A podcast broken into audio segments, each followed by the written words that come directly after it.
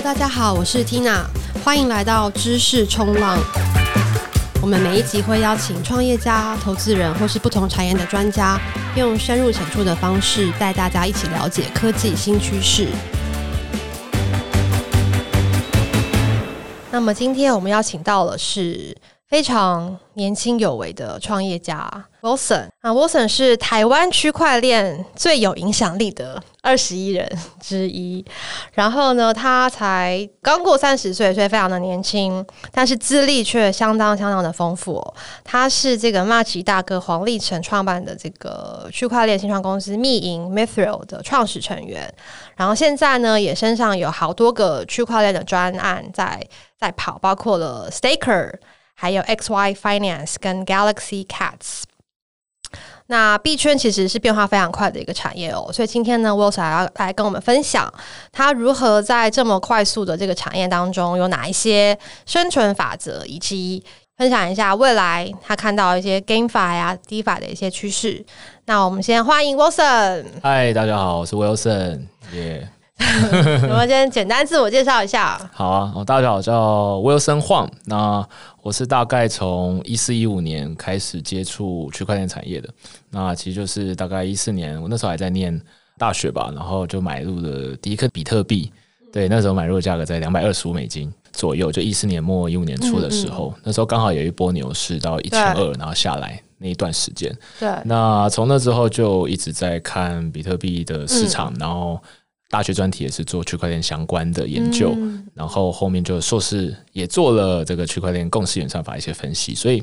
一路就到了今年二零二二年，大概三十七年了吧。然后中间就是有经历过买币、开发一些比特币钱包、研究区块链技术，然后加上挖矿，嗯，对，挖矿还有帮人家组矿机啊，这种生意也有做过。然后到接触密营嘛，然后加入密营开始做。这些 ICO，然后 Smart Contract 都基本上都有都有碰过了，对，然后就一路到现在自己做了一间公司，对，然后然后去年又孵化了这个 DeFi Project，然后也发了 NFT，对，都大致上是这样，算是一个工程师背景的创业这样子，对，好丰富的经验。那你说，所以是大学时候第一次接触买入了第一颗比特币，嗯，当初是怎么发现比特币的？其实最开始，比特币大概二零零九年开始嘛，然后我是在上。学校的一间必修课叫自动机形式语言在那个时候，有个教授就有提到这个东西，然后我就觉得很酷。教授改变了你的一生。虽然在教授有提到了，然后那时候就听一听，然后有个印象，嗯、然后后面就是在做大学专题的时候看到，诶，有个教授也在做区块链研究，所以开始对那个东西有兴趣，开始去查了一下，然后也因为因为大学时候其实也都在想要怎么赚钱啊，就想要找一些收入，然后又。特别喜欢做，就是觉得可以用城市、用电脑或者有网络就能赚钱的这种方式，然后这也是在找。满足这些条件，大概就是城市交易吧，就可能是股票交易啊、城市交易，然后就尝试去开一些证券户，但是中间就是一些过程很繁琐，你要去临柜还是什么的，然后后来发现，哎，比特币交易这种东西也是有一样的 K 线图，一样的挂单簿，然后而且还不用那么多麻烦的程序，然后就发现了哦，比特币这个东西其实是可以赚钱的，而且没有手续费。那时候交易交易所是没有手续费，所以就开始研究这个东西。那时候的交易所是就是有哪？那个时候是对岸的三大交易所啊 m o n g a s 对，那时候 m o n g a s 刚好挂掉，然后就是对岸三大交易所叫 BTCC 火币和 OKCoin，然后 OKCoin 就是现在的 OKEX，不过最近改成 OKX，对，就是那三大，然后对岸的对对岸的，然后还有 Bitfinex，那个时候啦。呃，因为台湾还没有交易所，那时候 MyCoin 它是 broker，它只能买和卖，对，它不是挂单部那种交易所，台湾都没有交易所，所以我还为此去深圳开了一个这个招商银行的账户，然后再去再去 BTCT 交易，然后人民币有一件要怎么换嘛？那时候还还找了台大的那个陆生们，就说：“哎、欸，我跟你 OTC 这样子，对，亲友这样换一下，然后过去去交易这个东西。”对，那时候蛮蛮辛苦的、啊，也蛮有趣的。对，就是从那时候开始接触。这些东西，对，嗯、然后就就陷进去了嘛。对，就陷进去了，然后觉得这东西很有趣，然后就想说，哎，这个是一个，因为你一看就知道它是一个密码学，还有一些分散式系统，在我们这个东西里面叫做分散式系统，一些共识演算法，会有一些什么拜占庭的问题啊，然后我就觉得，哎，这个不就是。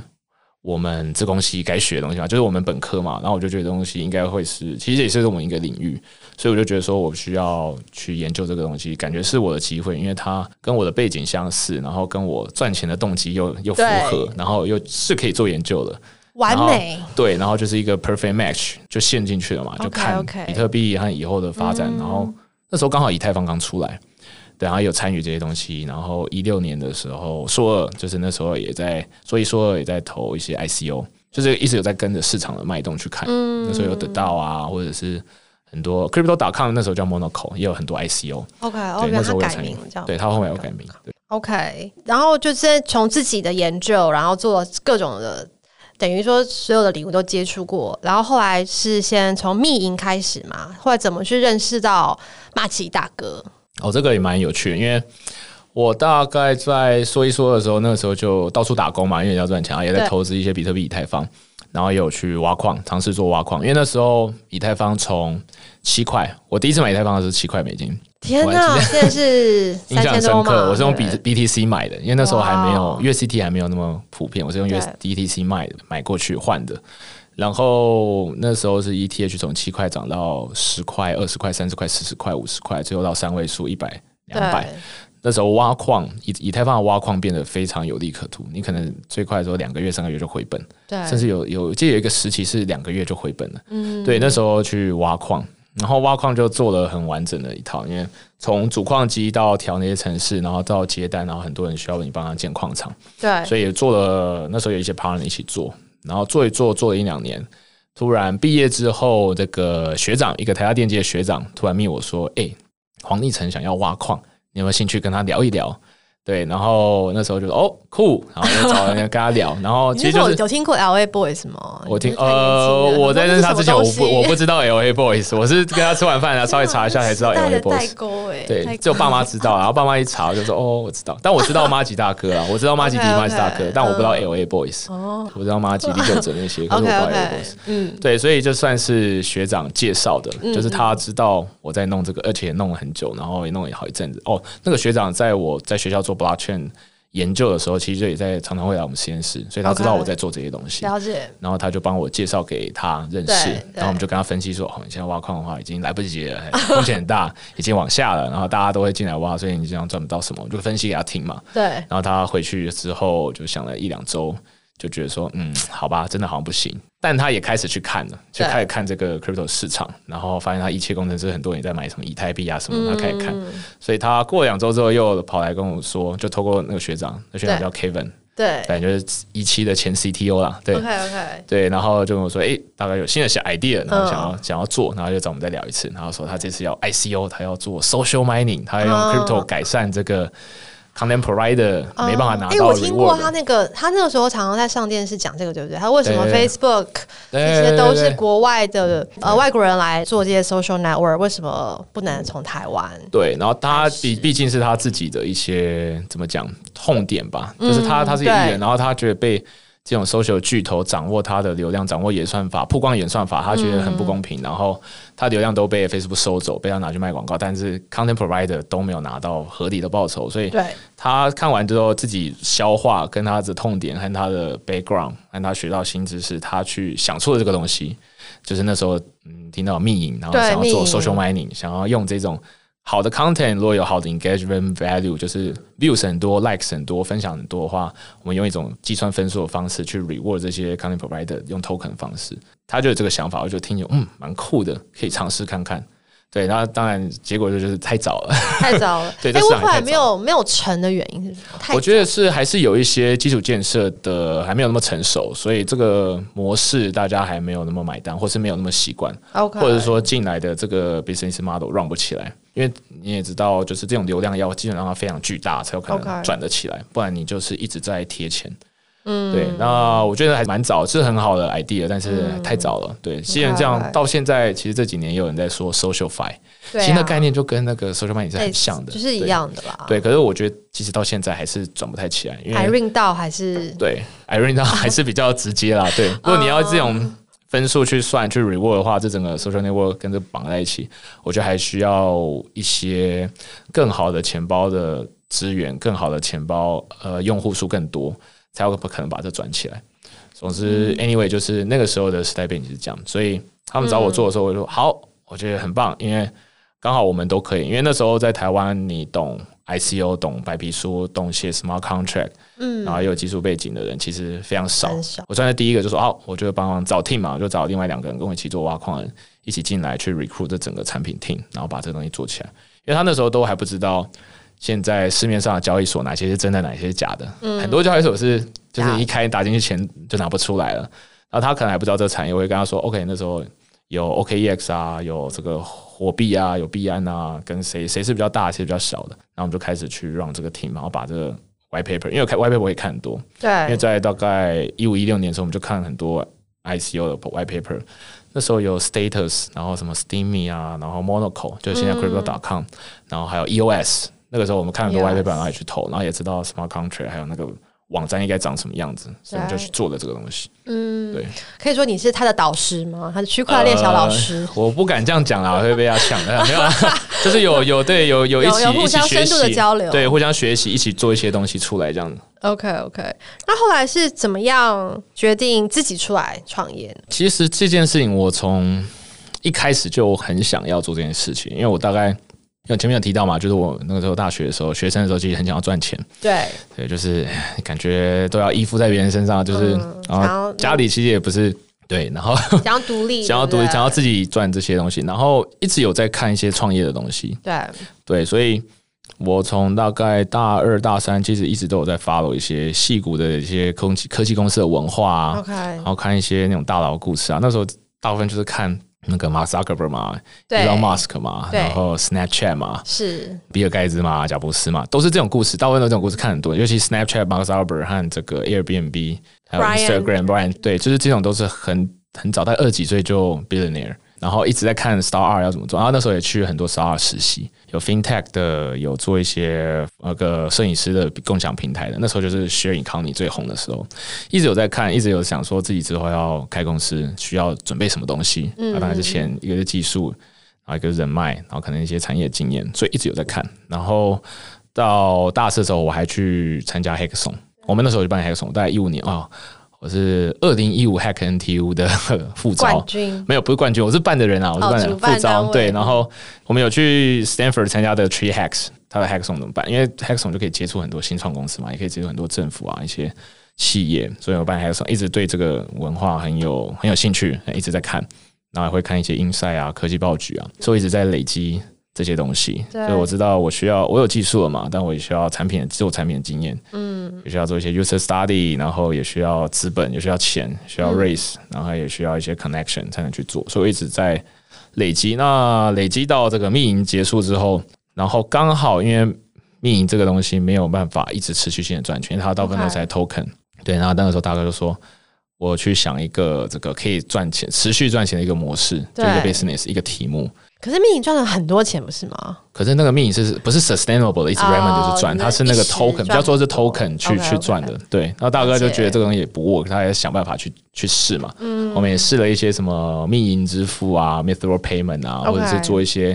ad network 啊，就是有时候在上面可以卖广告啊，你要用密营支付啊。然后也做了，然后他后面还做了 MagicX。哦，对，我叫 MagicX，就是音乐版权的 token 的感觉。对，但有点不太一样，他是把真的歌的歌手的版权买下来，母带啊什么都买下来，然后把它碎片化，让大家去交易这个东西，然后做一些版税。然后那时候其实做了很多尝试和研究，就法规的研究啊，这个东西是不是 security 啊，然后我们要怎么去分啊，要 buy and burn 啊，然后把这个产品做出。但是也一样太早。所以 MagicX 后来没有 work 是因为法规吧？我觉得有一部分是法规，然后有一部分是。市场大家的 mindset 还没有到那个程度，即使现在还是有点难。现在还是很早。对，不过现在还是可能有点机会，因为有些音乐 NFT 也开始才尝试嘛。是。可是要真的让大家接受这个工具，用的很熟悉的话，我觉得还有一段时间。是。所以他做东西都比较早，嗯，对，很前卫，然后可能就 run 不起来。那对，他那时候跟我说，OK，他觉得我要去想一个题目，然后他会 support 我去做这件事情，然后。我当时听到我就觉得，哦，我大概这几年累累积的东西，是不是现在我准备好了？然后我就是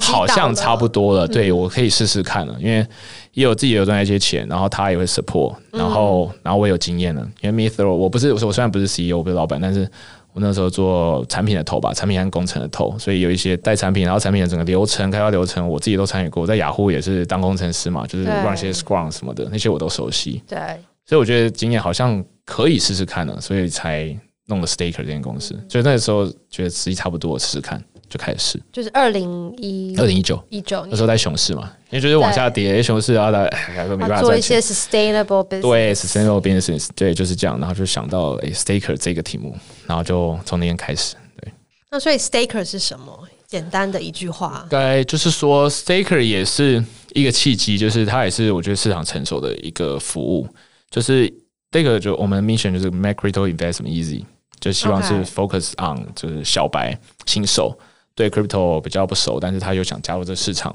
的人，那他通常不太会用 MetaMask 或是 Private Key 或者什么助记词，那些对他来说都太难了。然后去看交易所申请挂单簿，那个对他也太难了。嗯，所以我们希望做一个，他可以让他有被动收益，然后可以很安全的去尝试加入这市场的一个产品。那就是 staker，就让小白简单的投资，对，简单的入手，这、就是入口。然后我们可以帮他做好这个风险的管理，然后让他去选择不同的风险适合他的这种产品。所以我们就有很多种方案，可以让新加入的用户去选择说：哦，我要固定的，我要风险比较少的，我赚个五趴到九趴年化就好了。对，啊，其实，在最长短来说，其实很多。对，那我想要风险一点的，然后我又没时间看，我就买个风险比较中间的，可能十趴到二十趴。嗯，然后再。硬一点的，我可以赔一半没关系啊，但我要赚一倍两倍，那他可以选择那种风险高的。嗯，那其实我们看我们客户其实各三分之一，大家都有，就每一种风险属性，其实客户都有，他都有他们适合的东西。那我们做的事情就是把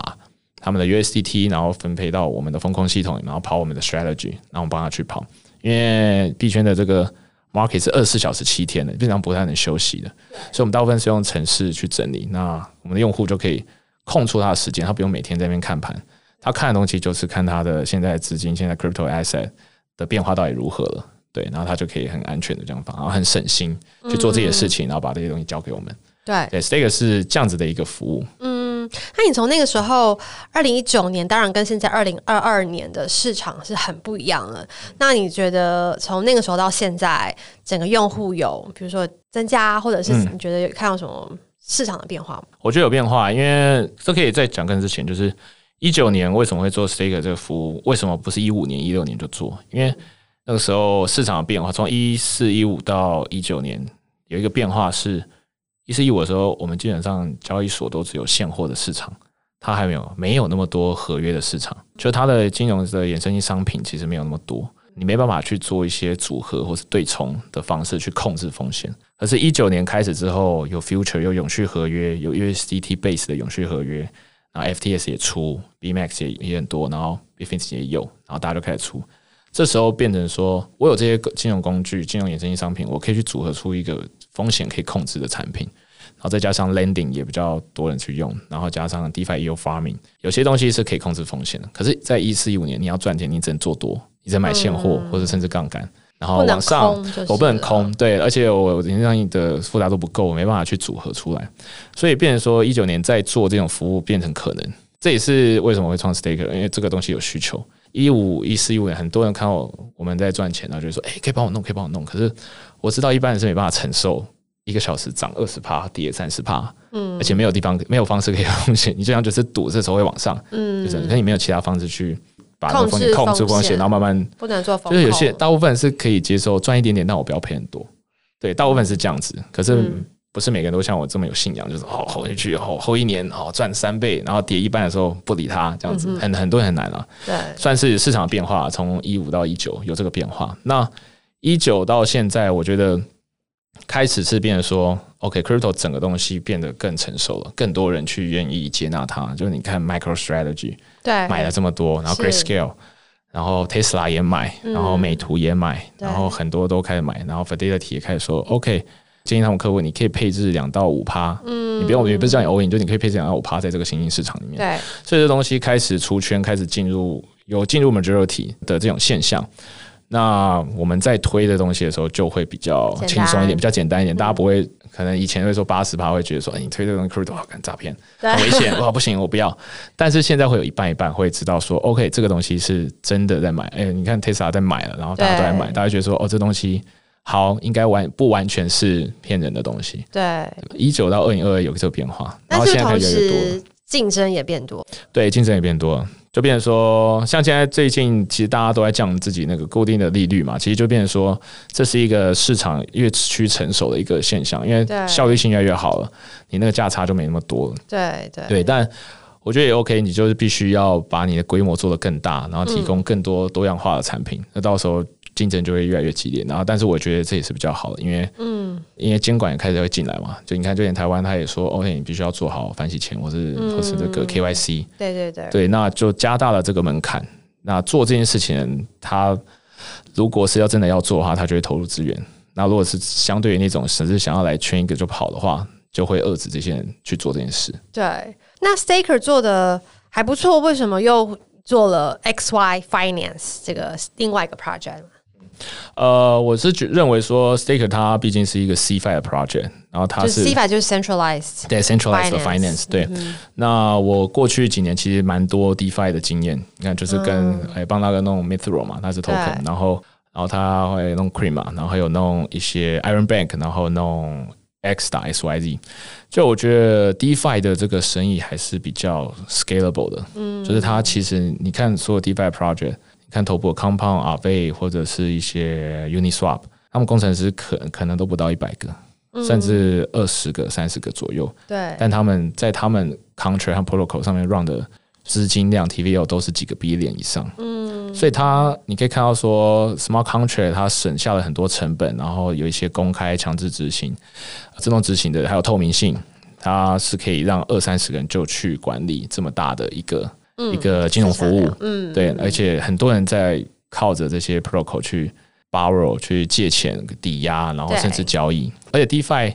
本身就是无国界的，你可以直接 reach 到国际的市场。可是如果你是做其他的这种业务的话，你可能你要出国外的市场，像 Staker 要出海就会比较困难。对，其实也是可以，已经比一般人好多了。因为我们只要 USDT 你就可以申购，我们其实没有挡别的。但是 DeFi 的话，它它的社群是直接就是。对国外，那我觉得这个东西，这个市场是必须要把握的。然后我觉得对于 Staker 也会有一些呃 synergy，就有一些帮助。对我们像我们一些流动性啊，或什么之后要做一些跨链 NFT，我们必须要一个 DeFi 的 project 可以去做合作。加上去年啊，去年是比较牛市，对，比较牛市，它是比较好 raise 钱去，有很多需求需要去满足。然后我们就觉得 OK，我们必须要。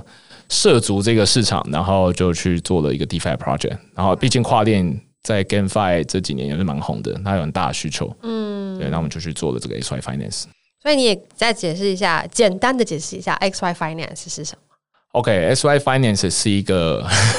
跨链的聚合器啊。这个这个听起来就是非常的难懂。我通常都会都会举一个 Web Two 的例子啊，就是聚合器通常你可以想成是以前网际网络的比价网站。比较网站大家比较知道，你去电商的时候一定会有什么非比网嘛，非比比价。嗯、那你同一个东西在不同地方卖的价格是什么？那你也可以知道 Sky Scanner 这种东西，它可以帮你列出。买机票的时候，对，买机票的时候买同一间同一个饭店的这个房间，对对对，它在不同网站上 list 的价格其实都会稍微不一样。对，它是帮你找出一个最好的价格，嗯，然后让你去选嘛，对不对？它这种就是在我们 DeFi 就叫一个聚合器。对，他帮你省的时间比完价，然后你只要按一个按钮，你就可以买到哎，现在市场上最好的价格。这是一个聚合器的概念。那 S Y 做的就是 Web Three 的这种聚合器。你在买不同链上的 token，比如说我买 Compound Token，或者是我买 PancakeSwap 的 Cake Token，嗯，那我现在有 USDT，我想要买到现在最好的价格，对，就来 S Y Finance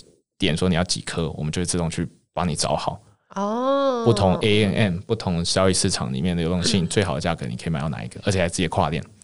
对，我们做的是这件事情。那除了比如说我想要买狗狗币，我也可以在上面输入。对，如果我们支援狗狗币这个链的话，嗯、对，但目前没支援。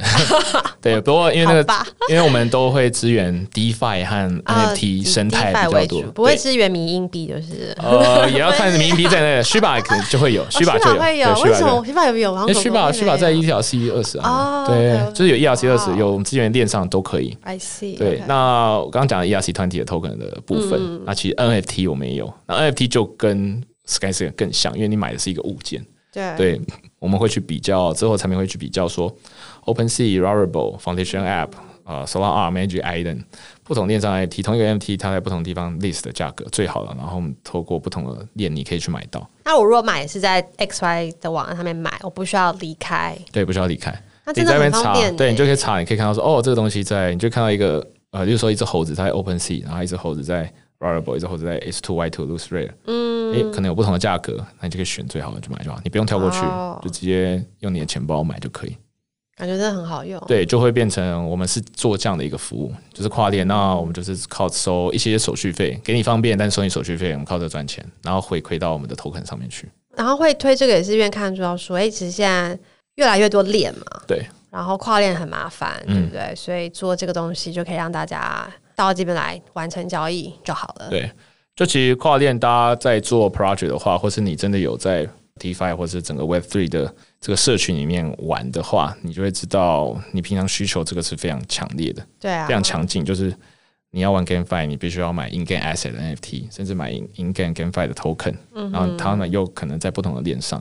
或者是你在 DeFi 做 EO Farming 的时候，你发现哎，这有新的链上面 APY 好高哦，两百趴，但是在 ETH 已经没有两百趴这种东西，对，你就会想跨过去去 Farm。那你要跨过去，你就要买它的 Token，对，就好像不同链是不同的国家、不同的城市一样。你想要到日本资产。你就必须换日币过去那边买，对，你想要到泰国资产，就必须换泰铢到那边去买。那在我们 Web Three 的这种不同链，就很像这种行为。对，V 神也有说 Multi Chain 是未来嘛，对不对？所以这个是已经不可能只在一条链上面对交易的嘛，对不对？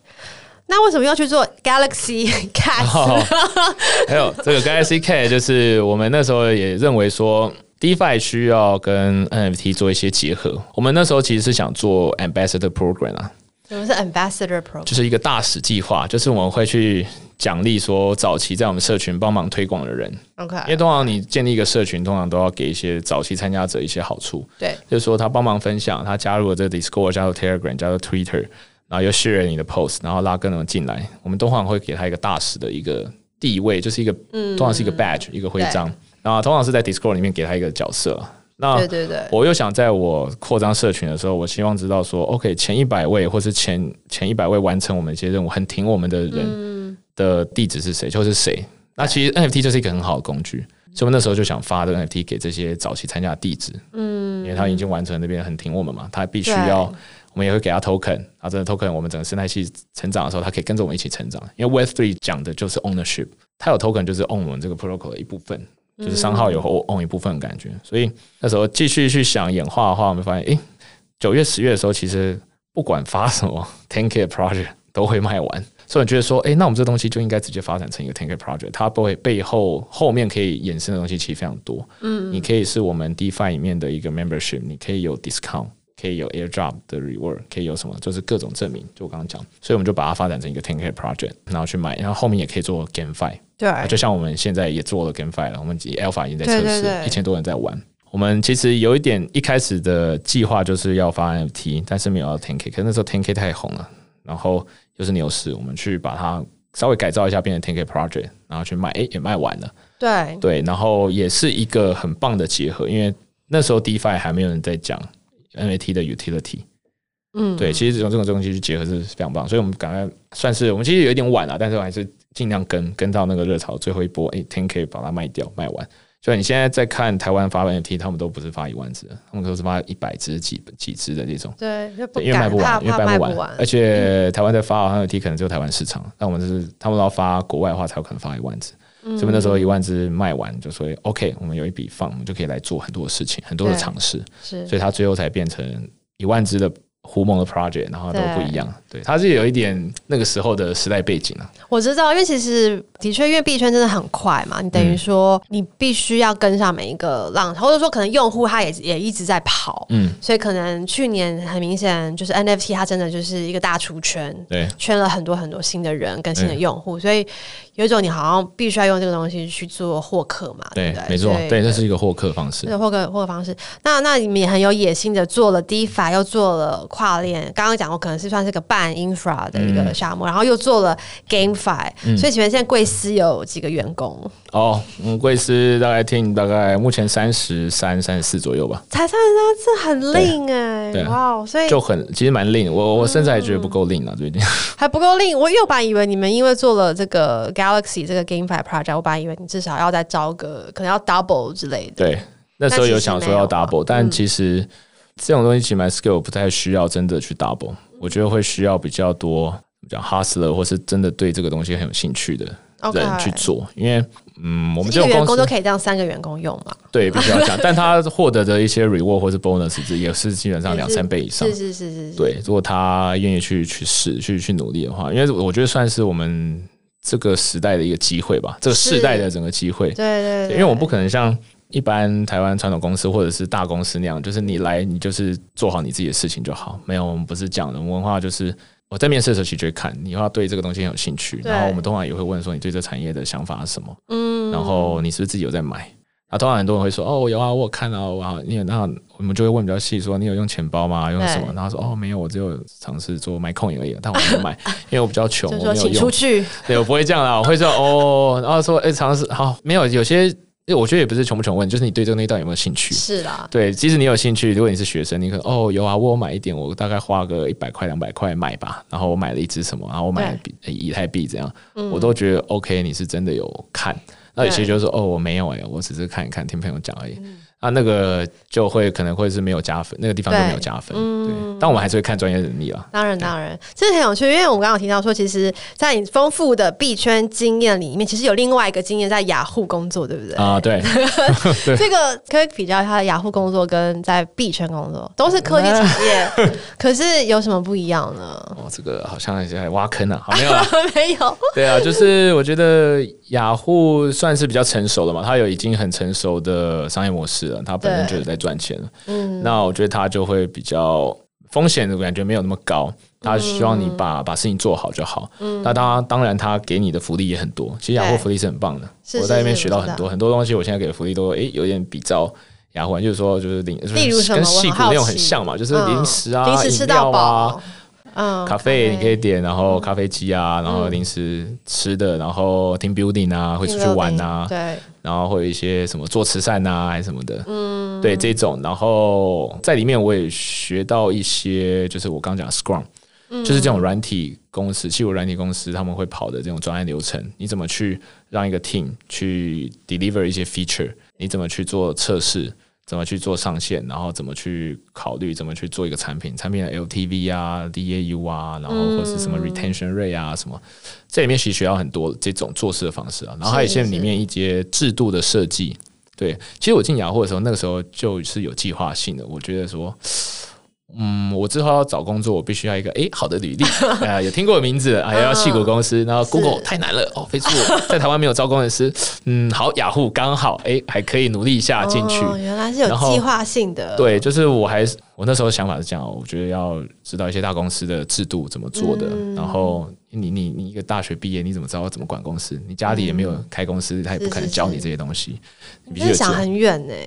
算是有在布规划，对规划这些东西，对，所以那时候有真的去看，然后去那个雅虎一些，你进你入职会有一些系统你可以看，然后就就就是认真看里面的一些制度规划什么。科技公司也会分什么 IC level 多少啊，什么 manager 什么 level 啊，什么这些。所以去雅虎工作其实是在研究他们的整个公司制度。对对对，那时候是暑期实习进去的，然后实习完，然后被留下来做 project intern，就是就是 part time，就是平时上上班也会去，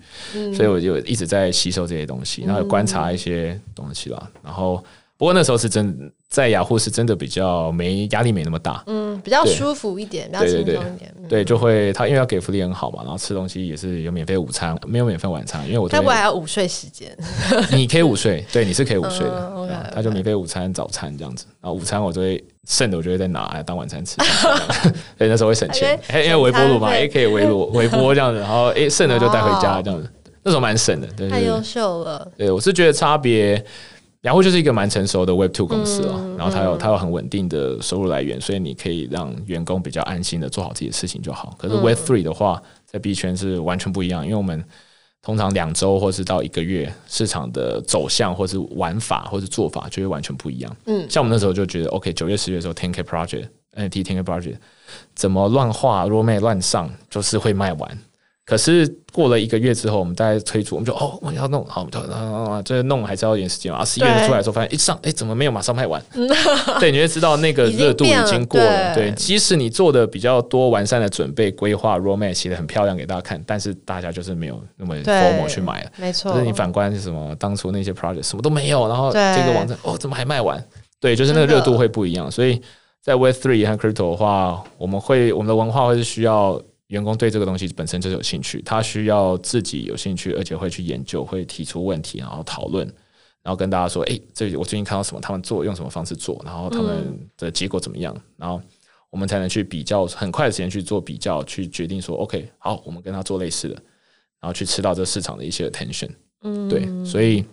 我觉得很差别很大在这里了。嗯，你不能是很养老的方式去做，除非你是。Compound，除非你是币安，除非你是什么，嗯、你已经很赚钱了。如果你还不是一个很蓝筹的 project 的话，你都必须要蛮拼的，就是要很很 hungry，对对？对对对，hungry，要可以一直学，而且反应很快，嗯，然后要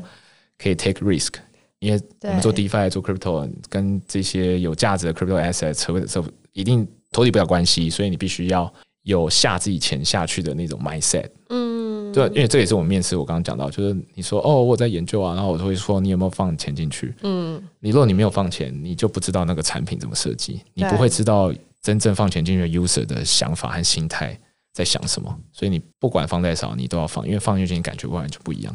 因为你放进去，你就会开始一直看，一直看，一直看，你就会知道你想要看到什么资讯，你就会觉得产品还怎么样可以优化。可是你没有放，你就只是那你设计出来的东西不是。这些人用，这必须是用户，对不对？一定自己有在用这些产品。对对对，这样的是最好的，不然 沟通上和一些会讨论上其实是没有效率的，因为你跟他根本就不是同一个 mindset 去讨论这些事情。对，那你刚好也谈到说，经历过很多个，不管是牛市啊、熊市，然后币圈变化这么快，嗯、除了说在 hiring 的时候、招聘的时候，公司员工都必须要很 hungry，要符合你刚刚讲的那些 Web Three 的特质以外，还有哪一些是？币圈的一些生存法则，可以让你永远跟得上，然后也可以做出这么好的产品。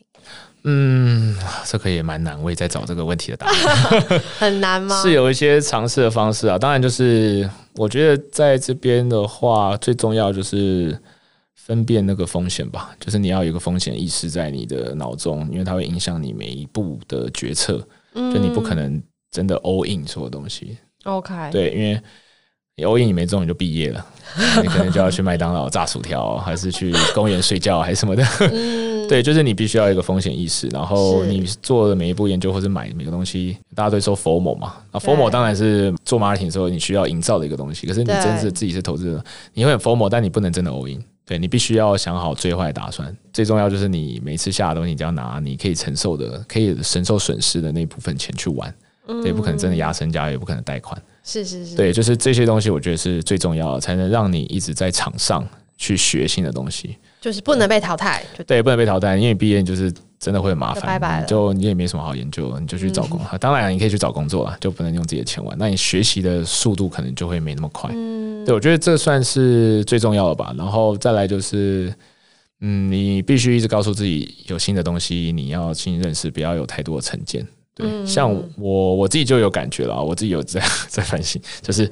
其实 DeFi 这种业务发明 DeFi 的东西，其实都是前年的事情了。前年的事情，对，前年的事情。然后其实这几年，去年开始，大部分是 NFT 比较热，嗯，NFT 也是新的一群进来。对。然后你有时候看 NFT 的 project，你用用想象方式，你不能用 DeFi 方式去看。嗯。它会有一种新的玩法、新的命、新的文化。就像我以前会觉得哦，Dogecoin，哦，这是什么？这是超久以前就有，一三一四年就有 Dogecoin，然后被人家炒起来，我就觉得这个命，然后他又没有什么，没有什么，没有什么，没有什么基础，对，没有什么基础，然后也没有一个在 run 的，他有，他就是有 Elon Musk，那就 Elon Musk 弄，然后我就觉得哦，这东西已经涨很高吧，然后在零点二的时候秀它，然后就就被嘎爆，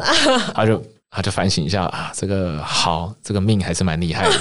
我不能乱秀。我顶多不买就好，我不要乱秀，然后就被被嘎，然后就会反省这些东西。以前会觉得说这个这个感觉就是一定会泡沫还是什么的。啊，当然它也是有泡沫，可是你还是不能小小看这种命的力量。对，然后再加上 NFT 啦，NFT 也是有它另外一种估值的方式，它的一些社群啊、Discord 白单这些文化都开始形成白名单啊，白名单其实以前就有，只是 NFT 把这白名单玩的更溜。你在看一个社群的时候，它用看一个 DeFi 社群是不一样的。然后你以前会觉得说哦，这 NFT 没什么价值啦，然后感觉不会涨太多，然后经过几次错失掉的机会，看嗯好，我要来学这个，所以我就。买一堆阿苏 k 这样子，对，对，一直有在学习，就是我一直一直要去看新的东西，一直学习，你才能跟新的 VC 去讨论最新的东西，不然你就是基本上被淘汰。除非你是 OG，然后你已经赚很多钱，你准备要退休那种才可以。真的，我同意，就是不能有任何成见。对，我看 Azuki 的时候，我也觉得说这个画风不是很很一般啊，我跟你完全相反，我觉得这个超 超猛，真的吗？我一开始想说，又是这种侧脸的嘛，对不对？嗯、然后就觉得说，就当然她很漂亮，她漂亮，然后但我我我承认，我的确当时就是太轻忽她，然后我没有像昨天另外我们朋友另外一位。来宾他是是有去听那些 founder 的 AMA 或是研究，对，他有去听他，他有真的去研究，嗯、研究完就觉得说哇，这个挑战非常厉害，然后他就买了七十支。瑞吗？是不是瑞？对，是哦，就是瑞，对，对啊，所以我觉得的确就是，好像真的就是不能以自己的用过去的一些简单的经验去评断一个 project，对，它其实后面可能真的很不简单，对。我阿苏也，我是也是蛮晚才进去啊，我大概十七才进去，十六十十到十七课的时候进去了。嗯，因为我也是看了他一些 Twitter，然后看到他其实没有很明确的 roadmap，可是我看他社群的一些恶创，还有一些东西，还有他一些说哦，我我发一篇文讲这个，简单讲一下，就是我觉得他一些属性的铺陈，后面会很多东西可以做，所以我就 OK。然后我本身也喜欢，我就就有买，就买了。对，我会有一种我也老了的感觉是。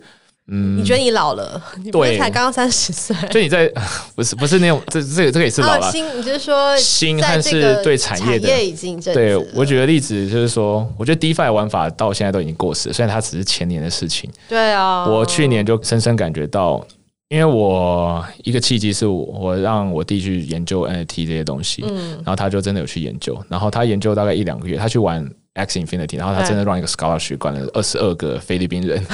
蛮有趣的。然后他玩了一两个月之后，虽然没有赚钱，人家还没回本嘛，因为 X Infinity SLP 是跌，但但是这就还是有参与。然后他在看一些 NFT 的东西的时候，他会跟我分享，然后我听到的时候就觉得，哦。原来这边已经产生了很多我已经不知道文化，甚至连白单都可以转卖，然后什么以前白单没有那么没有热，没有那么热啊。然后我就觉得，哎呦，这是新的玩法，然后我就觉得，哦，它是新时代的 crypto 了。对啊，我已经是上一代的 DeFi 的人了，我已经有感觉这个世代的有一点点，所以它变化是很快。所以我最近好反省，我就开始回来，我也跟大家一起看 NFT，我买了 Everride，然后买了 Asuki，然后买了 CoinEx，然后买了什么什么，就开始在玩，然后就开始哦。真的，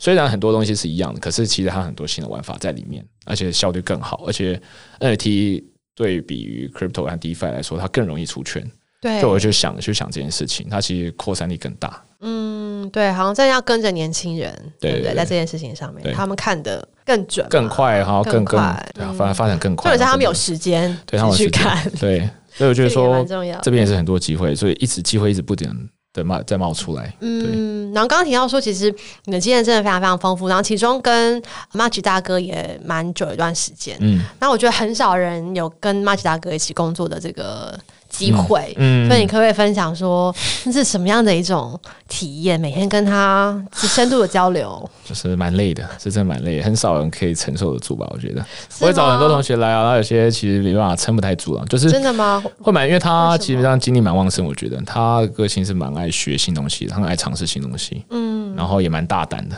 对对，然后都会，然后他也是每天就是一直在看 Twitter，因为我觉得他本身就是。很爱学，所以他他英文又好嘛，又本本来就 A B C，所以他更国际化。跟一般台湾在做项目的话，我觉得是他很强的一个优势。他就是直接就是对接国际，然后在国际也有一些 connection，甚至没有的话，他可以去认识他，直接跟人家开聊。对，对他直接就跟 Web Three，那这都是些年轻人，根本跟他不一样。他他是可以直接去跟他聊说，嗯、哦，我觉得你这个很有趣，然后诶，你以后有什么计划？我这个特这这去看去学。所以他每天就泡在 Twitter 上面、Discord 上面，然后真的去看，真的去买。对，然后看一看就会。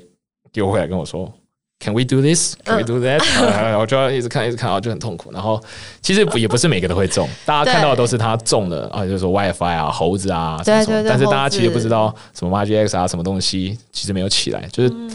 你会尝试，其实他胜率我觉得有接近一半了，但是另外的一半就是我们做了很多事情，但没有起来，就是其实蛮累的。有时候我觉得他真的很厉害，因为他一直在推新的东西。我觉得他好，是不是平均？Any given time，他应该手上有四五个 project 在进行吧，嗯、或者他有永远都有很多新的想法嘛，而且他他的执行力也很强，因为他会找到你跟无数个你去帮他、嗯、类似的，对，没错，对，执行他的项目很厉害，对，他有不同的产业，他有电影嘛，对，他有电影，然后也很成功，对，对。电竞可能还好，哎、欸，呃，就是一个比较，哦、但是大家不太知道，大家会，然后还有 NFT 嘛，对，然后 NFT Marketplace。X 打 X Y Z 也是他的一个叫 NFT 交易所，然后他有投很多啦，就找很多不同的人去、嗯、去帮他做不同的事情。对对对，对，然后他就是一直去做研究，去做 strategy，然后去看整个市场的变化。就其实刚刚合作蛮酷的，因为我可以看到很多直接国际上的东西，然后我也知道国际上是怎么做的，而且那些量都是很大的。像以前 Min 手上哦，也帮他管了很多 crypto asset，几亿或者是几十亿、几亿块一个 billion 的 crypto asset，、啊、然后。其实那时候一开始管也蛮抖的，我说才毕业没多久，管一个好几亿的 crypto asset，然后当时会不会睡不着觉？呃，蛮不习惯的，就是很很可怕，其实蛮真的蛮可怕的。因为你家上下可能顶多可能几万几十万，你可能是几百万美金之类的。对对对对，但但现在没有管那么多啦，就是、嗯、虽然我知道我那时候会有一些自信，是因为我本身就是做 blockchain 的、嗯、的一些技术，我知道底层钱包的这些安全性大概漏洞会在哪里，然后你哪些做好，基本上会没事。对。但还是蛮抖的。对啊，因为那么多钱在上面。的钱包里面，哇，multi sig 里面这么多，我们都很怕。我 smart contract 是不是哪些地方没写好就锁在里面，或者是漏在什么？其实那时候很紧张。什么自己人？因为不是很多 product 都是自己人，对对不对？所以说我觉得防不胜防。那那时候对啊，我觉得还是蛮蛮信任我的、啊。就是那时候，其实后来很多东西需要顾的话，还是都交给我弄，因为我还还没有出错过。因为我那时候就很抖，就是自己想了很多种 啊层层防护的机制这样啊，然后到现在都还没出大事过。嗯，所以那时候也累积一些经验，累积一些胆量，才会才敢去做哎 staker 这种。托管、嗯、也是在金也是金融产品，对，也是类似这样管的东西。对啊，那学校蛮多，然后他就是一直会学新东西，然后每个东西都会压你，然后我们就是拼命的做。然后当然你有掌握到一些先行的优势的话，我也是蛮好的。所以我我建立起那个这个经验，就是我觉得说很多东西真的是要赶抢那个 timing，timing 是真的很重要。嗯尤其在我觉得在 crypto 圈，这真的是 timing 很重要。对，timing 就像你刚刚讲，可能它产品没有比较好，但就是它 timing 对了，嗯、对不对？对对对，timing 对，然后 narrative 对，就是你可以在市场的当下去 acquire 一大批用户，嗯、然后它这些都是会留着的。如果你在不对的 timing，即使你做的不错，就是平平的这样子。对，就是学到很多真正的实务经验啦，我觉得蛮多的。嗯、那最后。你觉得，因为你毕竟真的是一个 OG 了，那你觉得接下来，然后现在也开始，刚刚提到说产业慢慢在成熟当中，你觉得今年这一两年，你看到什么新的一些趋势，或者说 DeFi、GameFi 接下来会怎么发展？嗯，我觉得 GameFi 的话，会越来越多人采用这种模式。嗯，就是其实很多那种大的游戏商其实都想尝试 GameFi 这种东西，他们想尝试试看 NFT。嗯，对，然后我觉得 NFT 会是一个未来发展很多样化的一个工具，因为现在很多人看 NFT 会觉得说，哦，那就艺术品，因为每个人大众接触 NFT 的这个管道和这个时机不太一样。如果你是透过 Beeple 或者透过一些数位艺术品去认识 NFT，你就会觉得它是艺术品。嗯，可是如果你是透过玩游戏啊认识 NFT 的话，你觉得哦，它就是一个 in-game asset 的的代表，然后还可以交易来交易去。那如果你是用 financial 的方式去看 NFT 的话，它是一个合约，它是一个 token release 的 pass，你会觉得它是这样的东西。所以，其实 NFT 是一个很好的工具。那我认为说之后 Web Two 的公司都会利用 NFT 来当做他们的 marketing tool。嗯，已经开始了，已经开始了。嘟嘟房也是，对啊，这是会员证，然后 marketing tool。因为以往你在做 marketing 做行销的时候，你要接触你的客人，你可能是 email 或者他 social media 账号，login 你可以拿到他一些资料，可是。你可以发资讯给他，可是现在如果你透过 NFT 的话，你等于是拿到你每个用户的银行账户，你可以直接丢钱给他，嗯、你可以送东西给他，对，这不一样，这跟完全以以往是不一样，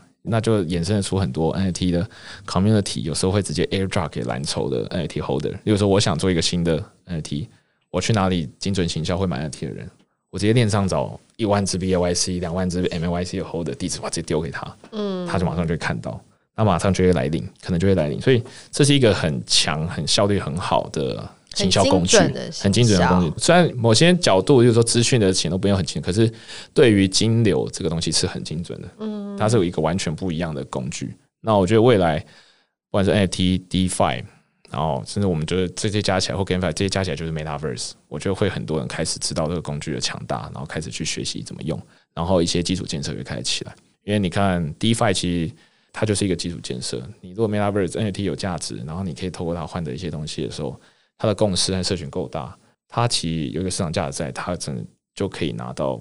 像银行的地方去抵押，然后再借出更多钱去用，然后整个经济体都在链上。对，所以我觉得东西会发展的非常非常多，很多这种基础金融交易行为的这种建设都还在做，然后后面这一发展起来。还有一些钱包或者入场的这些摩擦力更低，就是说什么 MoonPay 啊，让你可以刷卡买 NFT，或者 Apple 到时候出 Apple Pay 还是什么可以买 NFT，让更多人进来的话，这个市场会很大。你觉得我们离这些实体银行也来发行个，就是 DeFi，他们也真的可以 offer 这些东西，还有多久？我觉得要很久，我觉得会先他们要真的做这件事情会会很久了，因为我觉得每每个时代能跨存在能真的跨越代沟的人其实是非常非常少的。嗯，那我觉得还是要一段时间，五到十年吧。不过我觉得一些传统的人，他们有些。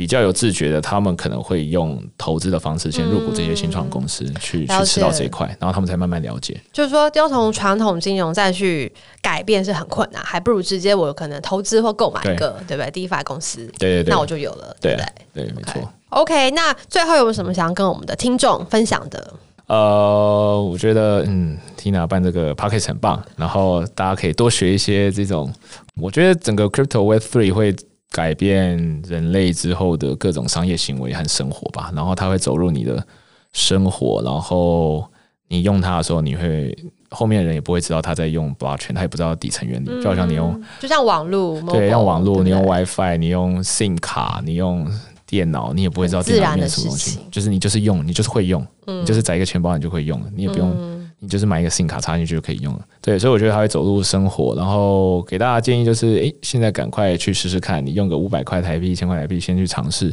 这个世界是长什么样子，你就可以超越现在九十五趴的人，对，比他更快了解的东西。因为这东西出来之后，很多职业会被淘汰，然后也会有新的职业出来，嗯，对，所以你如果不想被落在后面的话，诶，可以先看一下，可以开始接触这些东西，对。就是赶快跟上，对对对，没错。